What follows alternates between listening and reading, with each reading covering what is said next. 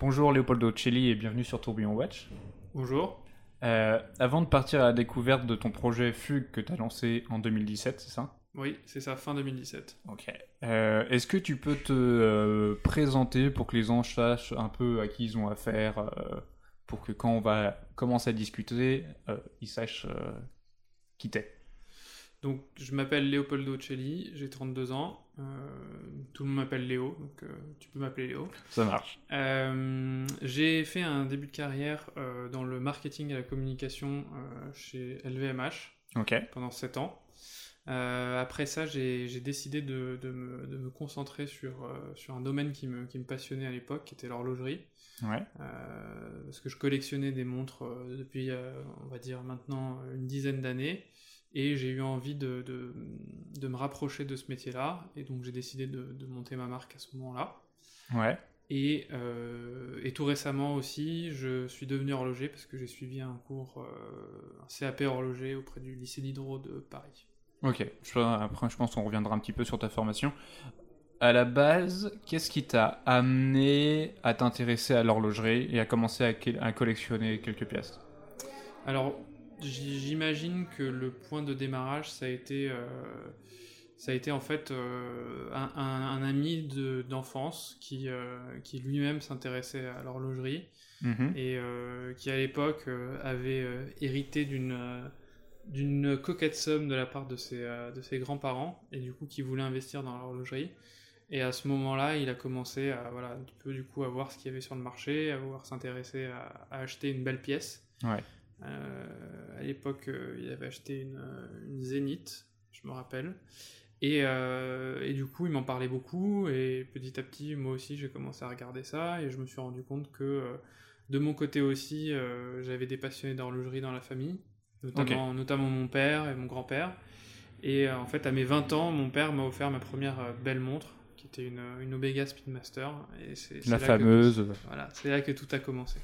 Ok, du coup, c'est arrivé, euh, c'était pas tout jeune, t'as pas été plongé dedans, euh, genre à 8 ans déjà, tu rêvais d'horlogerie, c'est arrivé un peu plus tard. Non, euh, j'avais déjà, j'avais déjà, je pense, bien 16 ans et, et, et la Speedmaster, je l'ai eu à mes 20 ans. Voilà. Donc, maintenant, ça fait euh, 12 ans, on va dire. Et après, à partir de ces 20 ans-là, c'est bon, t'as commencé à collectionner. Ouais, en fait, le, le- ce qui a fait que vraiment je m'y suis intéressé de plus en plus, c'est que déjà, donc le cadeau de mes 20 ans, en fait, on- il, il venait avec une condition particulière, c'est qu'on m'a dit, euh, ok, tu veux cette montre-là, mais euh, ton challenge, c'est euh, de la trouver dans un certain budget. Et du coup, j'ai dû me forcer à, en fait, éplucher tous les forums de, de vente d'occasion pour trouver la montre de mes rêves au prix auquel on m'avait demandé le- de la trouver. Et donc, en fait, euh, c'était en, en commençant à, à diguer, hein, comme on peut dire euh, dans, le, dans le jargon, que euh, ben, j'ai été un peu picousé et que après, euh, voilà, j'ai- pas pu m'arrêter. j'ai continué, j'ai continué, j'ai continué. T'es lancé, quoi. Voilà. Ok, et du coup, comme tu disais, ok, t'as t'as été piqué par l'horlogerie, après t'as fait des études, Ouais. ouais, et après t'as commencé à travailler, comme tu disais, dans la communication et le marketing. Ouais. Et euh... j'ai perdu ma question, c'est très pratique. Euh, non, qu'est-ce qui, quel est, un- quel a été un peu ton parcours euh, scolaire, enfin études supérieures? D'accord. Bah en fait, moi j'ai, je suis né, j'ai j'ai grandi sur, dans la côte, sur la côte d'Azur, pardon. Ça va, Euh, sympa. Dans un contexte assez sympa, euh, avec euh, deux parents italiens, donc euh, une, euh, une éducation plutôt dolce vita. Euh, et après, euh, donc à mes 18 ans, j'ai décidé de partir euh, de la maison pour, pour faire mes études et je suis allé à Reims, Mhm. donc Reims, la, la capitale du Champagne, Ouais. où j'ai fait une école de commerce. Et à la sortie de, de, de cette école de commerce, en fait, donc je me suis retrouvé chez, chez LVMH et notamment dans la, dans la branche vin et spiritueux et champagne. C'est comme ça que, que ça s'est fait. Euh, et je parlais des études d'horloger, ça c'est venu beaucoup plus tard puisque Ouais. Du coup, qu'est-ce qui. Ouais, c'était... je pense que c'était ça la question à la base. Euh, qu'est-ce qui a fait que tu t'es dit, ok, je vais suivre tes études d'horlogerie?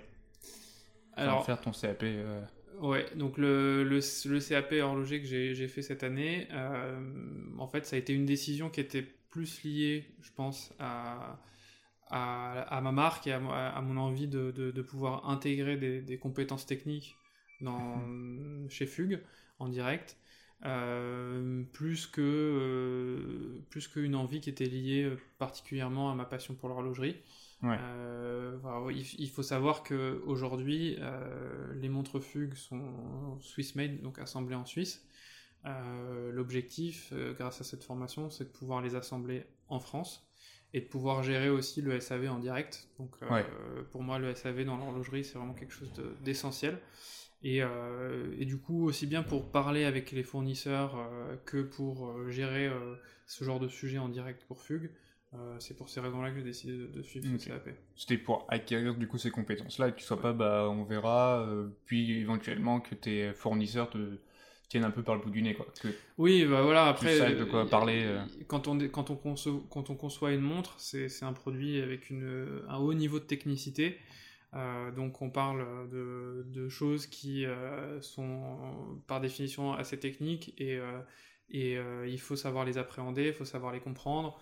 Donc quand on parle de tolérance, quand on parle d'ajustement, quand on parle de, de, tout ce genre de choses-là, dans la conception de la montre, c'est ce qui va faire au final après qu'on va avoir une montre de bonne qualité et qui nécessitera peut-être aussi moins d'entretien. ok. Et du coup, tu en as parlé un petit peu, euh, un petit peu. Euh, on va revenir maintenant, on va rentrer dans le sujet qui nous intéresse aujourd'hui. Maintenant qu'on s'est quitté, qu'est-ce que c'est que Fugue? Alors, grande question. Donc Fugue, c'est une marque que j'ai fondée euh, en novembre 2017 après euh, trois années de, de, longues réflexions et de long développement de, de ce, que, ce qui était pour moi ma vision de, de l'horlogerie. Ouais. Euh, c'est une marque qui, euh, qui est née en fait à la base, je pense, d'un. Donc au tout début, l'idée est née en 2013. Donc pour remettre un petit peu dans le contexte, voilà, donc c'est, il y a eu trois ans avant le lancement officiel. Mais euh, en 2013, euh, c'est une époque où euh, le marché de l'horlogerie est pas du tout le même qu'aujourd'hui. C'est-à-dire que mhm. tout, tout, le, ce mouvement de micro-brands qu'on connaît aujourd'hui n'existait pas ou très peu en tout cas. et en fait, moi, je, donc je collectionnais des montres vintage et sur le marché de l'occasion, j'arrivais à faire des, très jolis coups avec des produits de belle qualité, de, de, de, jolies marques, pour des prix très accessibles. Euh, et mon problème, en fait, c'était que j'arrivais pas à trouver euh, la même offre sur le marché du neuf. Euh, donc, par exemple, je reprends l'exemple de la Speedmaster. je pense que ça va, ça va, ça va faire rêver, ça va faire rêver plus d'un. Mais à l'époque, j'ai payé ma Speedmaster 1000 euros sur le marché de l'occasion. et dans le neuf, elle était déjà 3-4 fois plus chère. Et aujourd'hui, la, cote a encore plus explosé. Euh, donc ce qui était intéressant, c'était de se dire que bon, pour 1000 euros, on pouvait avoir un, bel objet d'horlogerie, euh, que ce soit sur l'occasion, et du coup là c'était de, transposer sur du neuf, avec aussi un parti prix de marque euh, qui soit un petit peu différent, parce que en plus du produit, je trouvais que les marques à l'époque n'étaient pas très inspirantes d'un point de vue de leur message. Pour moi, à l'époque, les institutionnels communiquaient sur le sport, l'automobile, euh, le golf, le tennis, euh, ça, les sports chics qui existent. Voilà, euh, enfin, une communication très forte en testostérone. Ouais. mais pour moi très assez peu inspirante quelque part. bon, ça a beaucoup changé, même s'il y en a pas mal qui ont encore des vieux restes hein, sur ce genre de, de thématique. Mais aujourd'hui, en tant que marque contemporaine, on, on, travaille sur des messages qui sont beaucoup plus liés euh, à des préoccupations qui sont les nôtres. Euh, donc avec Fugue, en fait, l'idée c'était de parler aussi d'horlogerie de manière peut-être un petit peu moins technique, mais peut-être un peu plus poétique, euh, de remettre un petit peu dans le contexte aussi la, notion de qu'est-ce que c'est le temps à notre époque. et c'est pour ça qu'on a choisi aussi ce nom, parce que fugue, en fait, ça signifie l'évasion, ça signifie l'évasion du temps. Ça signifie aussi la volonté de s'évader un petit peu des contraintes quotidiennes qu'on a tous. Euh, euh, et, vraiment euh, voilà, parler à nos consommateurs de manière différente de l'horlogerie. Ok. Et du coup, qu'est-ce qui t'a amené à. Enfin, tout ça t'a amené à lancer ce projet-là? Comment Est-ce que un, un, matin tu te réveilles, tu fais Ok, je vais lancer mon truc C'est parti, comment on fait? Quel a été le, soit le déclic ou le jour où tu t'es dit j'ai envie de lancer ma maison Bah, déjà en fait, je, considère que au moment où j'ai eu l'idée en 2013 et au moment où je lance en donc euh, fin 2017, donc effectivement c'est même plus 4 ans que 3 ans, euh, il se passe euh, en fait le vrai lancement ça a été en 2017 et quand je dis que ça a été le vrai lancement, c'est que j'ai décidé que bah, l'idée qui était dans les cartons et qui était dont on parlait euh, assez très proche allait devenir euh, quelque chose qui existe vraiment et dont j'allais parler, dont j'allais communiquer et, pour lequel j'allais euh, dédier beaucoup de plus de temps. donc déjà, il y a eu, il y a eu, il y a eu une, 4 ans quelque part de réflexion avant de se dire je me lance ou je me lance pas. Donc déjà, on ne se lance pas du jour au lendemain. non, pour répondre à ta question, mais on, on, on mûrit un projet euh, et on se donne aussi des objectifs intermédiaires qui font qu'on se dit ok je suis prêt à me lancer. Et pour moi ces, objectifs intermédiaires ça a été déjà développer un, un, produit, donc avoir un prototype physique dans les mains qui corresponde à quelque chose que moi je recherchais de faire. Euh, ensuite le tester auprès d'un marché, donc voir s'il y avait de l'intérêt pour ce produit, euh, sur le marché et que des gens étaient prêts à dépenser de l'argent pour ce projet. Et après, la troisième étape, pour moi, ça a été de former une équipe, ou de, en tout cas, de former des, gens, avoir des gens autour de moi qui étaient capables aussi de développer cette marque euh, et ne pas le faire tout seul avec euh, mes petites idées parce que, évidemment, j'avais assez peu de connaissances et de compétences dans le, dans le secteur. Ne venant pas de là. Du coup, entre 2013 et 2017, tu as eu l'idée, euh, du concept de fugue. Ouais. Tu es allé voir des fournisseurs. D'abord, d'abord, je suis allé voir un designer. Ok. Ça, ça a été la première étape. Qui travaille encore avec toi ou qui... travaille encore avec moi, donc Marc, Marc Tran, qui a été vraiment la première rencontre de ce projet. comment tu l'as rencontré? Alors, euh, étant une start-up euh, du 21e siècle, je l'ai rencontré sur Internet. Ok. je l'ai rencontré sur un site qui s'appelle Behance, qui est une sorte de portfolio en ligne de créatifs. Donc on retrouve euh, des créatifs euh, de tous les, euh, tous les métiers, dont des designers. Et il se trouve que Marc avait son portfolio sur ce site-là, qui travaillait en freelance pour, pour un certain nombre de marques, qu'il avait travaillé dans l'horlogerie auparavant. Mhm. Et c'est comme ça que j'ai décidé de le contacter en, lui disant que voilà, j'avais un projet de création de marque et que j'avais besoin d'avoir un designer qui m'aide à, à, concrétiser, à mettre, mettre en forme mon idée que je n'aurais pas su faire tout seul parce que j'avais pas de compétences de, de design. Ok. Voilà. Ok. Donc ça, c'est la toute première étape. Oui, la première étape, du coup, c'était le design. Maintenant que tu avais le design, qu'est-ce qui s'est passé? Alors ensuite, je suis allé avec euh, donc un dessin sur un bout de papier. Ouais. Euh, je suis allé rencontrer des, fournisseurs. Euh, T'es allé en France ou en Suisse? Je suis allé en Suisse. Je suis allé tout de suite en Suisse parce que, bah, encore une fois, déjà à l'époque, c'était peut-être moins facile de, rencontrer des fournisseurs. Oui, comment déjà comment tu le trouves le fournisseur? Moi, c'est ça ma grande question bah, encore une fois, moi je, je, me suis formé à l'horlogerie via Internet, j'ai pour rencontrer des gens qui m'ont aidé dans ce projet sur Internet et des fournisseurs aussi, je les ai cherchés, je les ai trouvés sur Internet. Donc ça a été ça mon point de départ. Euh, après, ça n'a pas été une finalité en soi parce que ces fournisseurs-là, c'était évidemment à l'époque des gens qui avaient des sites internet et qui étaient fournisseurs dans l'horlogerie, c'était des gens, qui, des gens qui avaient des, des, euh, des business assez bien établis et qui en l'occurrence travaillaient déjà avec des grosses marques. Donc euh, la plupart m'ont un petit peu rayonné. Euh, où m'ont demandé euh, euh, gentiment des, énormes chèques pour pouvoir réaliser ce projet. donc en fait mon premier voyage en Suisse, ça a été assez déceptif parce que bah, personne n'a vraiment voulu ou, ou, pu m'aider. Mhm. j'ai dû retourner une deuxième fois. Et cette fois-ci, je pense que je suis tombé sur quelqu'un qui j'ai fait pitié et qui m'a dit je vais vous donner un contact de quelqu'un qui va peut-être pouvoir vous aider. Voilà, donc ça s'est fait ça aussi sur une durée peut-être d'un an avec deux voyages en Suisse, avec plein de petits rendez-vous que j'avais organisés. J'avais loué une voiture, j'étais parti de Morteau et je me suis arrêté dans, dans, tous les villages de, la vallée de Joux pour rencontrer des fournisseurs, à conduire sous la neige, voilà, avec mon petit dessin dans mon sac. Votre croyez en mon projet, s'il vous plaît. non, mais c'est ça, qui, ce qui est assez fou, c'est que quand même, on va là-bas pour leur donner de l'argent.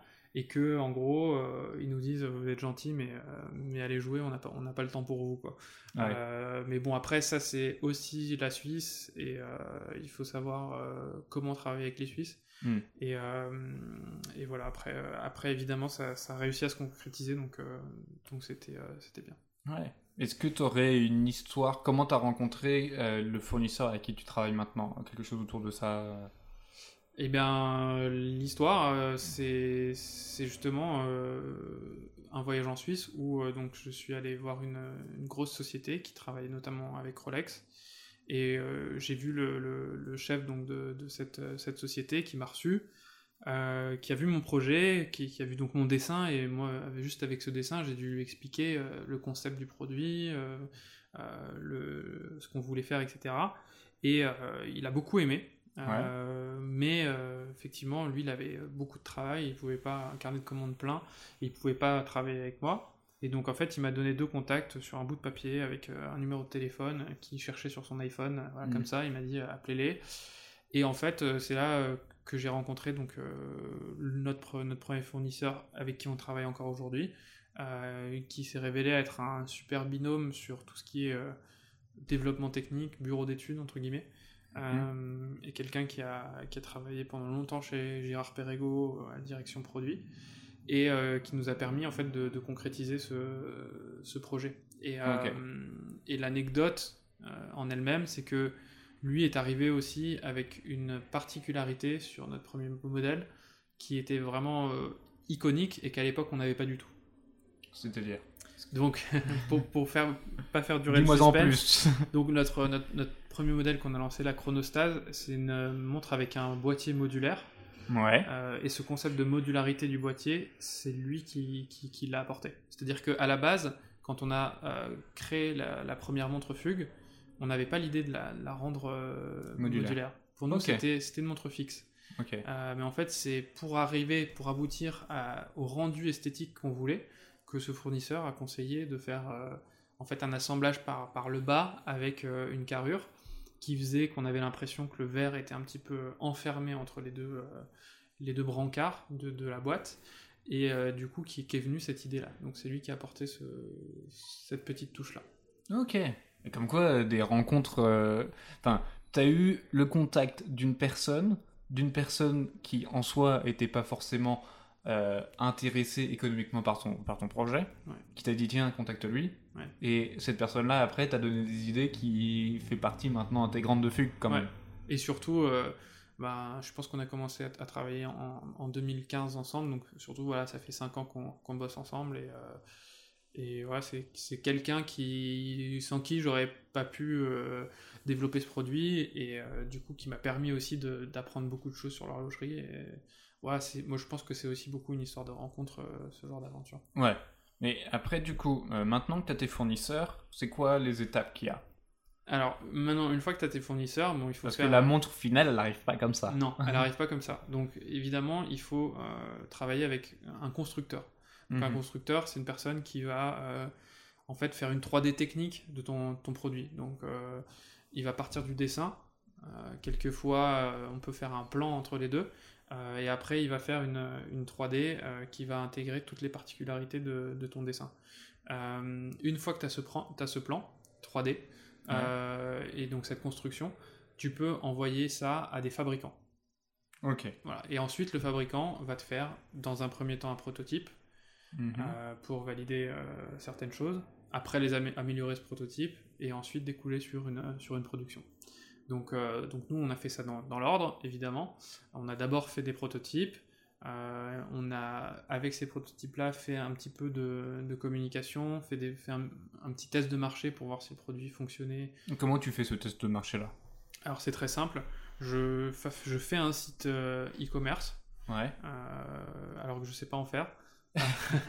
donc j'utilise à l'époque un truc qui s'appelle Squarespace ouais. Euh, qui est un espèce de qui est toujours connu, qui, qui, existe toujours, qui, qui, du coup permet de faire des sites euh, qui ont un look pas trop pas trop, dégueu, pas trop dégueu et qui ont une fonction e-commerce et euh, et qui permettent de, de, vendre en fait. Et, et je mets 30 montres en vente. Ok, qui n'était pas encore produite pour le moment. hein, elles qui, étaient- n'était, qui, n'était, qui était sur le point d'être produite parce qu'on avait validé des premiers protos et du coup on s'était dit bon on va faire une pré-série de 30 pièces et on va voir si ça se vend. Et donc du coup j'en parle euh, à mes proches, euh, à mon entourage, donc c'est beaucoup de gens autour de moi et je décide aussi de euh, créer une page Instagram pour commencer à teaser et pouvoir avoir aussi un rayonnement au-delà de juste euh, mes Tes proches, euh, oui, ton cercle. Voilà, juste euh, du coup pour avoir un peu plus de visibilité. Ok. Et du coup, t'es pas du tout passé par, par Kickstarter ou quoi que ce soit finalement? Au départ, non. Enfin, en tout cas, Pour cette première. pour cette 30 première, premières pièces, pour ces 30 premières pièces, non, parce que de toute façon, 30 pièces, c'était pas un gros investissement. Et parce que, parce que après, je m'étais dit que, euh, enfin, Kickstarter, je pense qu'on va revenir sur le sujet, mais pour nous, ça a été un, un gros débat au départ. Parce qu'après ces 30 pièces, donc on a financé une collection entière, donc euh, une, une grosse production. Du coup, les, toutes les, les 30 pièces sont parties. Toutes les 30 pièces sont parties. Ok, pas Voilà. mal. Voilà, donc ça, ça déjà, toutes les 30 pièces sont parties. euh, et notamment parmi euh, les clients qui ont acheté ces 30 pièces, il y a eu un mec qui était au Canada et qui nous a trouvé sur Instagram. Donc Cool. là encore la, la magie du d'Instagram et ouais. d'Internet, il fait que euh, ben on a vu qu'il y avait de l'attraction euh, pour, pour ce produit-là, même pour des gens qui ne le connaissaient pas, qui ne l'avaient jamais vu euh, en vrai en fait quelque part. Ouais. Donc du coup, euh, ouais, super, euh, super première étape qui nous dit bon, maintenant, euh, faut qu'on passe à la vitesse supérieure. Il faut qu'on lance la marque de manière, on va dire, plus importante. Et donc ça, ça signifiait deux choses. La première, c'était avoir une collection euh, Mhm. et du stock. Et ne pas passer par un Kickstarter parce que euh, à l'époque, pour nous, euh, c'était important d'investir dans la marque, euh, investir dans la marque aussi par le produit et par le stock, pour prouver que bah, on y croyait, qu'on était une marque sérieuse, que si on allait voir le printemps ou les Galeries Lafayette et qui nous disaient ok, je vous commande 100 montres, et ben qu'on pouvait les livrer dès le lendemain. Donc c'était aussi pour quelque part nous acheter un petit peu une légitimité. Ouais. Alors, euh, je pense qu'il y a beaucoup de gens qui, qui vont nous prendre pour des fous euh, de, de- de mettre ce genre d'investissement pour un résultat qui est vraiment derrière très incertain parce qu'à l'époque, voilà, personne ne connaissait la marque ni, Ouais. ni la montre. Mais pour nous, ça a été vraiment voilà, un acte de foi que de se dire euh, on croit en ce produit euh, et, et du coup on y va. Euh, et en fait, donc ça c'était la première chose qui est décidée qu'on s'est lancé. Et la deuxième chose, c'était pour moi d'avoir quelqu'un qui puisse développer la distribution pour la marque. Et en fait, c'est arrivé par euh, la rencontre d'un autre associé de Fugue, euh, qui euh, est quelqu'un qui vient de la distribution horlogère, qui a bossé pendant euh, 40 ans dans le métier, qui était euh, vendeur chez Cartier Place Vendôme euh, à 16 ans, euh, qui est passé par euh, la direction de la filiale Zénith pour la France, euh, qui a ouvert le magasin Dubaï sur les Champs-Élysées. Donc quelqu'un qui avait vraiment Qui une avait vraie un bon gros pa- euh, Voilà. bagage euh, dans le Exactement. domaine. Et donc là, je me suis senti plus serein euh, pour me dire bon, je quitte mon boulot parce qu'à l'époque, il faut dire, je suis encore chez LVMH. Oui.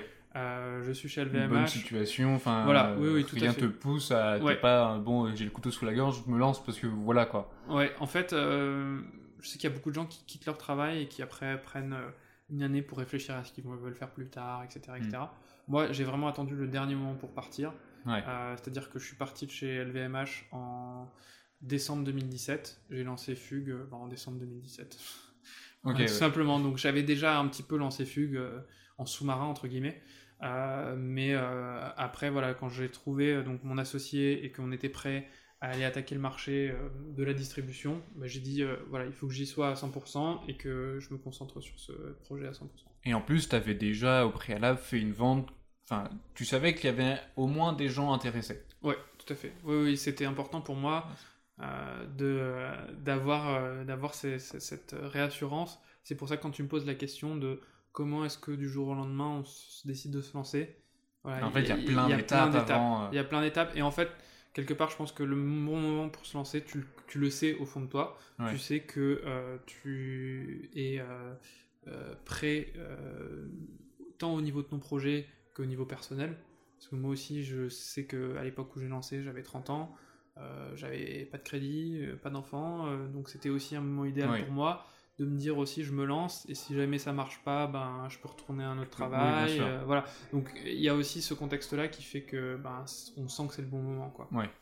t'es pas trop pris par quelque chose, tu sais pas qu'il faut absolument dégager tant d'argent par mois parce qu'il y a des bouches à nourrir et que sinon c'est vraiment la merde. Ouais. Mais, euh, mais écoute, tant mieux. À quel moment, c'est complètement autre chose, mais je viens d'y penser, à quel moment t'as créé ta société juridiquement parlant? Est-ce que c'était en décembre 2017 ou c'est arrivé bien avant Oui, je pense que c'était en, en, septembre 2017. avant, je faisais ça tout sur mes fonds propres. Euh, et euh, j'ai euh, aussi. Enfin, j'ai déposé la marque très vite. Dès que j'ai trouvé le nom de marque, je l'ai déposé. Qui est une grosse galère de trouver le nom de la marque. Ouais, tout à fait. Donc, ça vraiment, le nom Fugue, c'est, ça a été une grosse, grosse prise de tête. Je pense que ça a été au moins six mois de réflexion. Mais je l'ai déposé, je pense, au moins deux ou trois ans avant, de, avant de lancer la marque juridiquement avant de lancer, de créer la société. Et la société, en fait, je l'ai créée aussi parce que ben, j'avais trouvé des associés et mhm. qu'il fallait mettre euh, ça noir sur blanc euh, et qu'il fallait créer une structure. Euh, et c'est pour ça que j'ai créé la structure. Ok. Et du coup, tu nous as fait un peu tout un paysage de toute ton aventure jusqu'à la création de, de Fugue. sur toute cette période-là, jusqu'à la création et jusqu'à maintenant, qu'est-ce que tu as pu apprendre sur toi? Euh, grosse question. grosse question, j'ai l'impression En fait, je devrais devenir psy, en fait. Ou, euh, ou, euh, ou, DRH, je sais pas, parce que c'est un peu une question d'entretien d'embauche, ça. bah, franchement, j'ai appris plein de choses. Après, la chose principale que j'ai que j'ai appris, je pense, c'est c'est d'être responsabilisé par rapport à par rapport à mon boulot. parce que en fait, avant, quand j'étais chez LVMH, j'étais, bah, c'est un parallèle assez intéressant avec un mouvement de montre, mais J'étais peut-être juste un petit rouage. Même si un petit rouage dans une montre qui foire, euh, ça fait tout foirer. Mais là, en l'occurrence, euh, je veux dire, euh, le, si tu veux, chaque action que tu, tu, tu entreprends ou que tu Il y a toujours des vérifications au-dessus, oui, et surtout, tout seul, et surtout l'effet.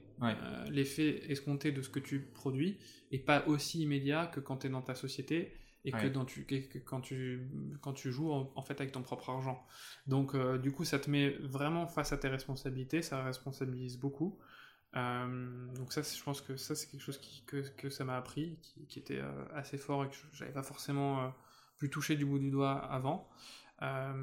après ça m'a aussi appris à, à mettre en avant mes idées, à développer un petit peu mon sens du leadership par rapport à ce projet.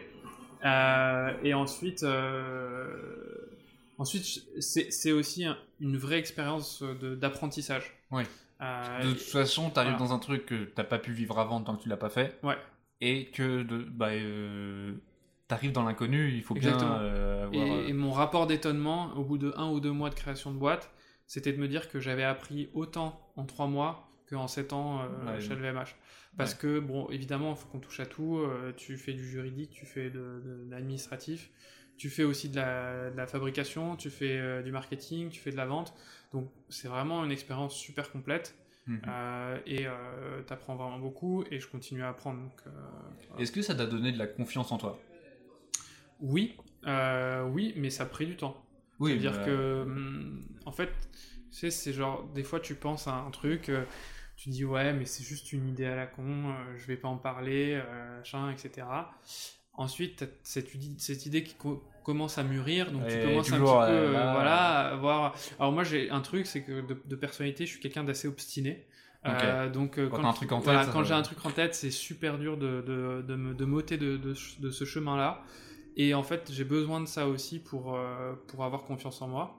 J'ai besoin de, voilà, de, de démonter et de remonter 100 fois le projet dans ma tête pour me dire qu'il est bien. Euh, et c'est ce que j'ai fait. Et euh, du coup, euh, oui, j'ai pris confiance en moi par rapport à ce projet-là.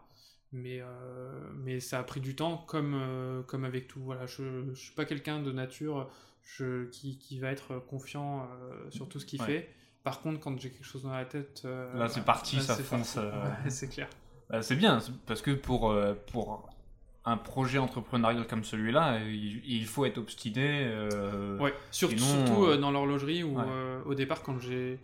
évidemment. Oui, si on ferme toutes les portes à chaque fois, ton bon, faut. Ouais, et, surtout, j'en ai aussi beaucoup parlé à beaucoup de gens qui étaient dans le, dans le milieu, qui sont devenus des amis, mais qui sont aussi des gens qui, voilà, qui connaissent, par exemple, d'autres marques. Je pense à Marche Lab ou des trucs comme ça, et tout le monde m'a un petit peu dit Non, mais t'es fou, te lance pas là-dedans tu vas voir, tu vas, c'est super dur, euh, tu vas dans le mur, c'est très difficile et tout ça. Donc, pas mal de gens qui m'ont quand même essayé de me, raisonner vis-à-vis de, cette idée un peu folle. Ouais. Mais, euh, mais voilà, j'y suis quand même allé et, et voilà, encore une fois, l'apprentissage, il est. Enfin, c'est un apprentissage qui, qui, est inégalable et qui, qui est inestimable, vraiment. Et du coup, on va passer complètement sur autre chose. Qu'est-ce qui te plaît, toi, dans l'horlogerie? Ouais. Euh, non, mais c'est une très bonne question parce qu'effectivement, euh, on, peut, on peut aborder l'horlogerie de, de, plein de manières différentes. Il y a plein de choses. Et euh, c'est un truc qui. Moi, une fois, quand j'étais à, la Chaux de Fonds, je suis allé au musée de l'horlogerie. Ouais. Et devant le musée de l'horlogerie, il y a une plaque qui dit que le musée rend hommage à l'histoire technique à l'histoire euh, poétique et à l'histoire, euh, je crois que c'est philosophique du temps. Mhm. Euh, donc moi ça m'a vachement marqué parce que de nature je suis peut-être une personne qui est moins attirée par l'histoire technique que par l'histoire esthétique de, de, la création horlogère. Et, et, en fait ça m'a montré aussi que ces autres éléments-là étaient aussi importants que la technique. Et souvent, je trouve que c'est un peu une erreur. On a, on a l'habitude de réduire un petit peu l'horlogerie qu'à la technique. Oui, bien sûr. Euh, voilà, euh, et, à faire la distinction entre une montre euh, horlogère par ou pas horlogère par justement cet aspect technique. Alors que je pense qu'il y a une vraie histoire aussi sur l'esthétique, le design de l'horlogerie. Et moi, c'est vraiment cet aspect-là qui me, qui, me, qui me plaît le plus. mais ça n'enlève rien le fait que, pour moi, voilà, une, une, montre horlogère, en tout cas, c'est une montre qui a quand même un intérêt technique, un intérêt mécanique. Ouais. Je rebondis sur ce que tu dis. Je, pense la technique ne me parle pas. Tu me montres un mouvement, je m'en fous tant qu'il marche, c'est très bien. Ouais. Euh, S'il a la décoration dessus, très bien. Mais euh, moi, ce qui va beaucoup plus m'intéresser, ça va être euh, si tu me racontes une histoire avec la montre. c'est pour ça que je trouve que la pub des années 50 tu vois, où de 50 à 70 était super bien pensé, super bien vu et super agréable à, voir, parce que... Les conditions du direct. Voilà, on est euh, dans un petit, passage. Bref. Euh, le... En fait, il arrivé avec une histoire. Le coup de Rolex avec euh, Mercedes qui, traverse la, la Manche, je regarde maintenant, il n'y a rien. À part euh, Omega qui sort une pièce et ok, c'est Daniel Craig qui l'apporte dans un film. Ouais, mais euh, super quoi. Et euh, parce que moi, ce qui me plaît, c'est que tu me racontes une histoire, un truc. Genre, ce qui me plairait, c'est de voir, je prends une montre au hasard IWC. Si, pour certains modèles, ils ont fait quelques trucs, rénover le Spitfire et faire un tour du monde avec et tout, mhm. de trucs. Il y a une histoire. Au moins, la pièce a une certaine légitimité. Mhm. Et du coup, je sais plus pourquoi je disais ça, mais voilà, c'est ce qui me plaît par rapport à un truc technique où, euh, oui, euh, ok, tant que ça marche, ça me va quoi. de toute façon, en fait, euh, je, je, rejoins ce que tu dis. L'horlogerie à la base a été créée comme une, une, science de mesure du temps. Oui, à la base. Voilà. Après, c'est sûr que aujourd'hui, on n'a on plus besoin de l'horlogerie pour avoir une indication du temps qui soit euh, juste, qui soit précise. Euh, on n'a plus besoin d'avoir euh, l'horlogerie pour avoir des instruments de mesure liés à certains métiers, comme ça pouvait être le cas à l'époque sur la médecine par exemple. Voilà. et donc en fait, ce qui reste, c'est un objet qui est un objet chargé quand même d'émotions, qui est chargé d'histoire, qui est chargé. Moi, moi, j'aime beaucoup le terme de l'âme du, du, produit. je trouve qu'il y a des montres qui ont une âme. Et, en fait, cette âme, c'est un peu euh, un autre terme pour dire l'âme, ça serait un peu la personnalité. La personnalité, elle s'exprime euh, à, la fois par le style que par euh, l'histoire et ce qui, ce qui, ce qui caractérise la montre. Donc c'est vrai que aujourd'hui, les marques commencent à le comprendre. Et en fait, la raison pour laquelle on nous parlait de sport, de, de testostérone à l'époque, c'était parce qu'on était dans une démonstration de performance. Et en fait, c'était sur la performance technique du, Qui du produit. les marques. Et voilà. Euh, Aujourd'hui, on s'en fout de la performance. Oui. Enfin, Sinon, tu prends une montre à quartz, ça sera assez, C'est assez euh, vulgaire ce que je dis, mais on s'en fout de la performance. Ce qui nous intéresse, c'est l'âme du produit, c'est l'histoire qu'il raconte. Et euh, c'est justement pour ça qu'aujourd'hui, on nous parle plus de une montre qui est liée à une réussite ou d'une montre qui est liée à une personnalité, qui est une personnalité qui peut être créative, pas forcément une personnalité qui est liée au monde de la performance. et donc voilà, moi je trouve que c'est très bien qu'on prenne ce biais-là. Et au moment où moi j'ai créé Fugue, c'était vraiment ça qui me manquait. C'était de parler d'une histoire qui, qui quand j'ai créé la marque, ait un sens en fait. Ouais. Du coup, on va juste, avant de rebondir sur l'âme qu'il y a chez Fugue, euh, j'aimerais juste. Quels sont les futurs challenges de Fugue pour le moment Alors, euh, Fugue, en fait, on est à une étape où euh, on a lancé un premier modèle ouais. qui, a eu, qui a une réussite, qui s'est développé principalement sur le territoire français. Aujourd'hui, on retrouve la marque dans une dizaine de points de vente dont le printemps à Paris, donc quand même des, euh, des, flagships euh, qui sont assez intéressants pour nous pour développer notre image. Donc on, a, on, a vraiment, on s'est vraiment concentré sur, euh, sur l'image. La prochaine étape, ça va être de lancer un nouveau modèle, qui, qui, est bientôt prêt d'ailleurs, et qui va en fait renforcer le lien entre les valeurs profondes de Fugue et le produit. C'est-à-dire que l'histoire, euh, du produit euh, sera lié à l'histoire et à la communication euh, de Fugue.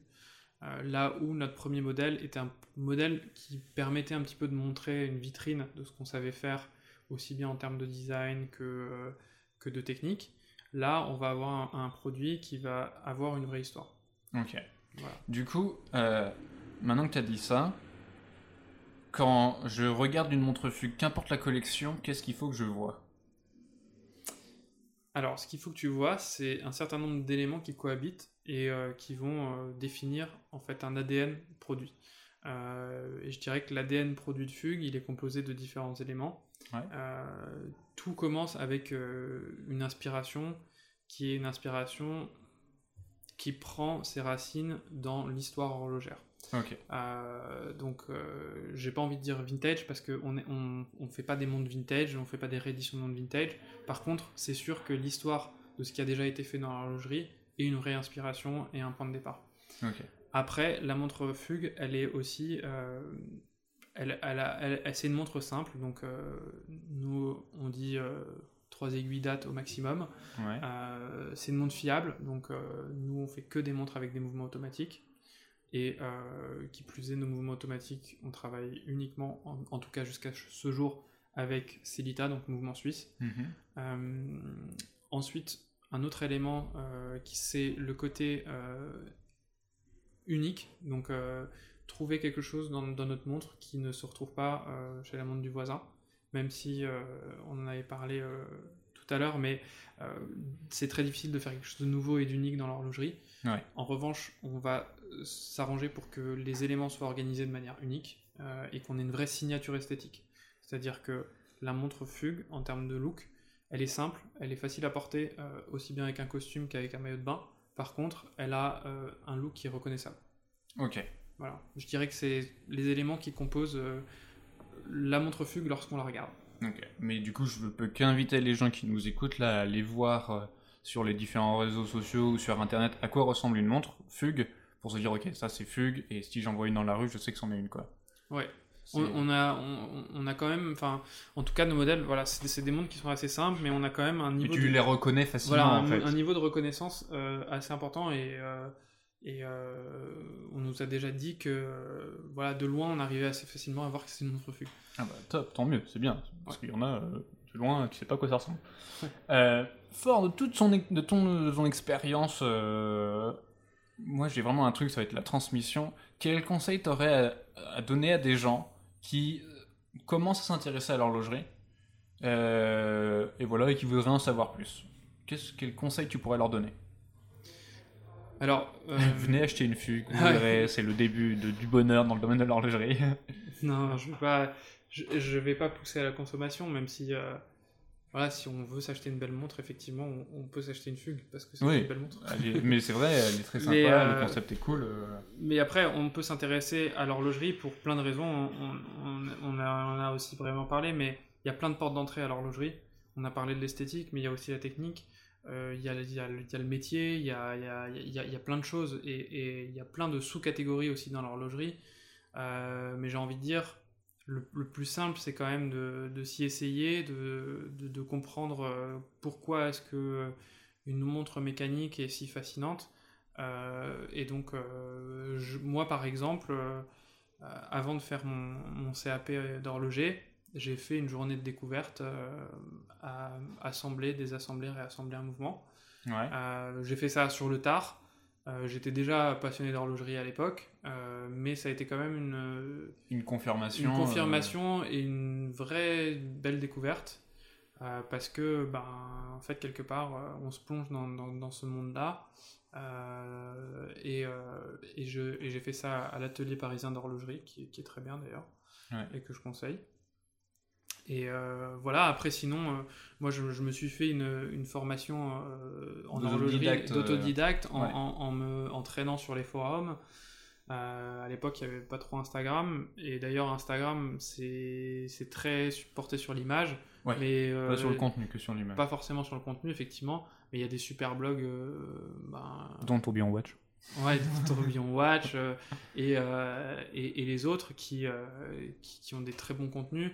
Et, en fait, quelque part, l'horlogerie, si on s'y intéresse vraiment, elle peut être facile d'accès. Il suffit juste de prendre son temps. Il faut être une éponge. C'est le conseil que j'ai. Je pense qu'on a tous les deux, on s'est fait tout seul.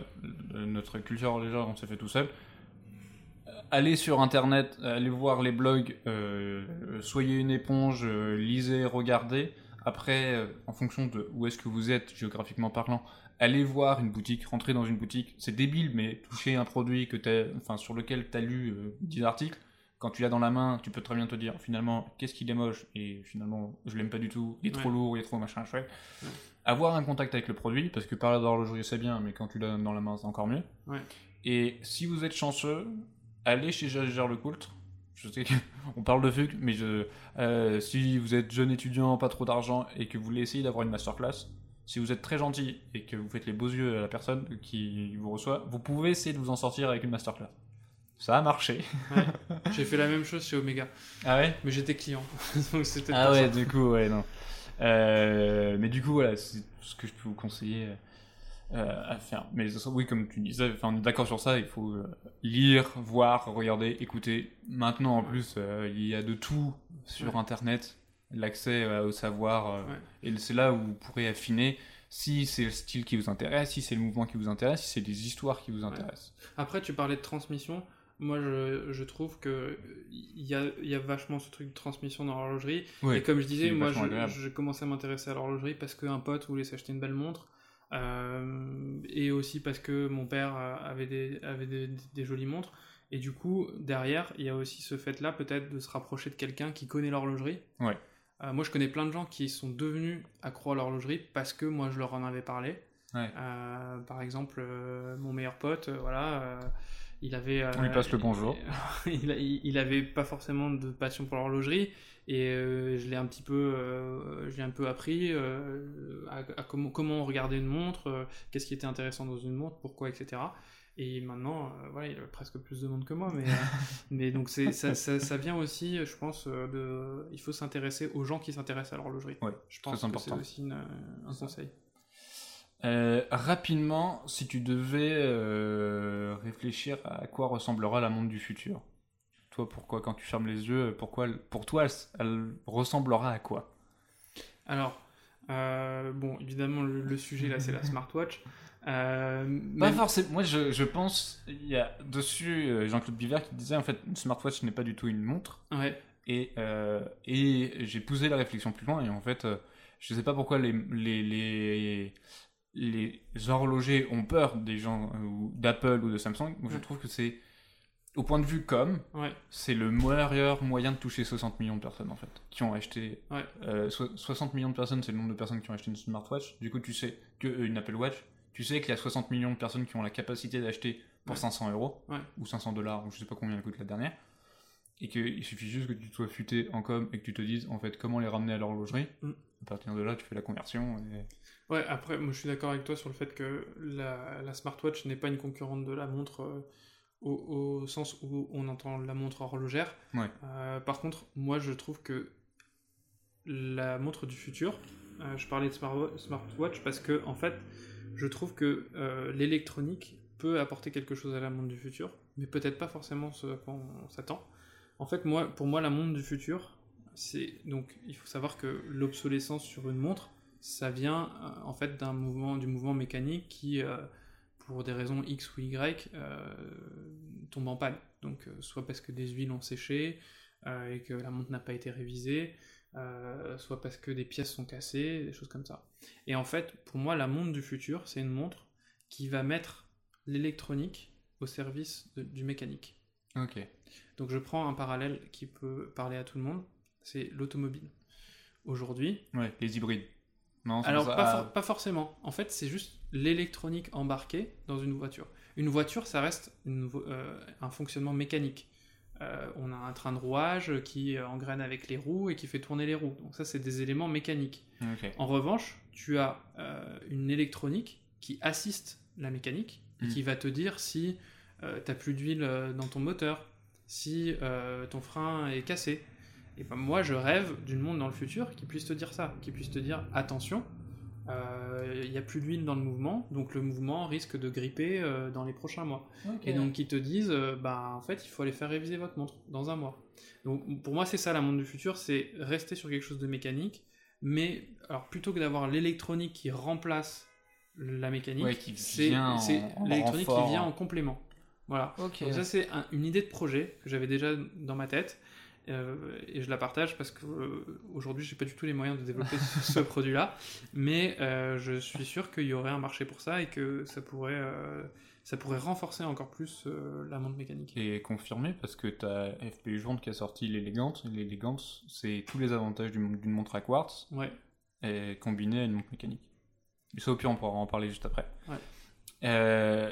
merci beaucoup de nous avoir présenté Fugue de, nous avoir parlé des, de ce qui va se passer, euh, de ta vision de l'horlogerie, de, de ce qui t'a amené dans l'horlogerie.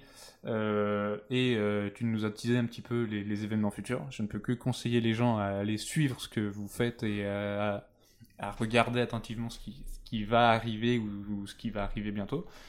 on peut retrouver Fugue ou ça alors, donc euh, Fugue est présent dans, une dizaine de points de vente euh, en France qui sont tous détaillés sur notre site internet. Ok. Du coup, si vous voulez aller voir des montres Fugue, il faut aller sur notre site internet qui est euh, fugue.com. Qui est fugwatches, Ok.